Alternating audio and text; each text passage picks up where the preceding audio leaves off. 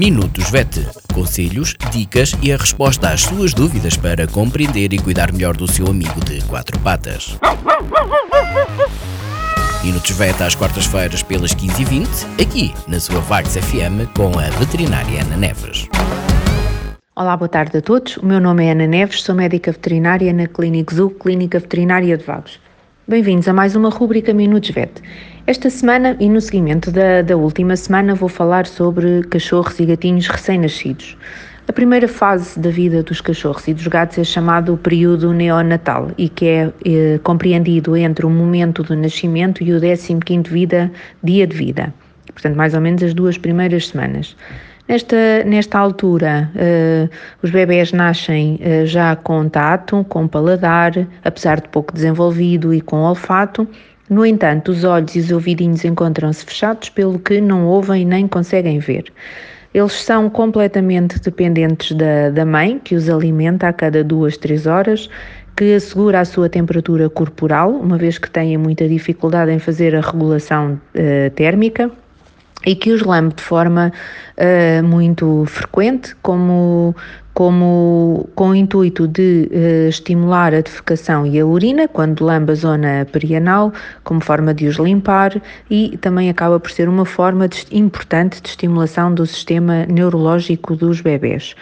Então, nesta fase, o que é que há a, a assegurar? A assegurar que os bebés comem a cada duas a três horas, porque é importante para manter os níveis de glicémia, bem como a temperatura uh, corporal elevada ou normal, assegurar um, um, ninho, o seu ninho, o seu, um ambiente calmo, tranquilo e confortável, portanto, a ausência de ruídos uh, altos, uma temperatura ambiente adequada.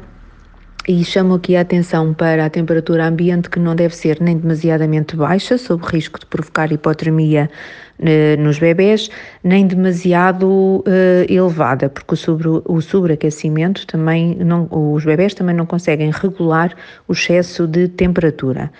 Uh, o ninho ou a cama devem manter-se limpos, devem ser trocados e lavados frequentemente.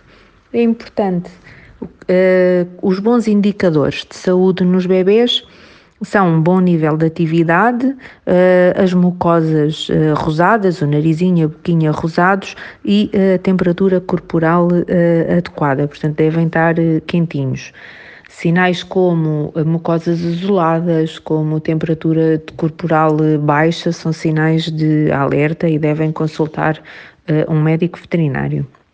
A alimentação é exclusivamente materna nesta fase, portanto, através da amamentação. Nas primeiras horas, os bebés vão ingerir nas primeiras horas após o nascimento, os bebés vão ingerir o colostro da mãe, através do leite, através da, da, da amamentação, da sucção. Este colostro é importante porque vai fornecer imunidade passiva. O que é que isto é? No fundo, eles ingerem anticorpos da mãe, através do colostro, uh, que os mantêm protegidos, uma vez que o seu sistema imunitário é muito uh, imaturo.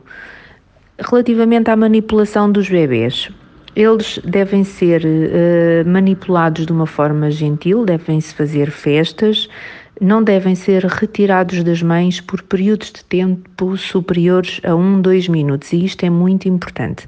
Um, Retirá-los por mais do que dois minutos às mães vai gerar um, uma resposta de de stress muito alta que os, que os bebés não conseguem processar, o que pode provocar lesões neurológicas graves, más conexões neurológicas uh, e que ficam para a vida toda do uh, animal. Portanto, os bebés devem ser manipulados de forma carinhosa, podem ser retirados à mãe por períodos de tempo muito curtos uh, e ao recolocar com, com a mãe, ela deve cheirá-los e lambê-los novamente.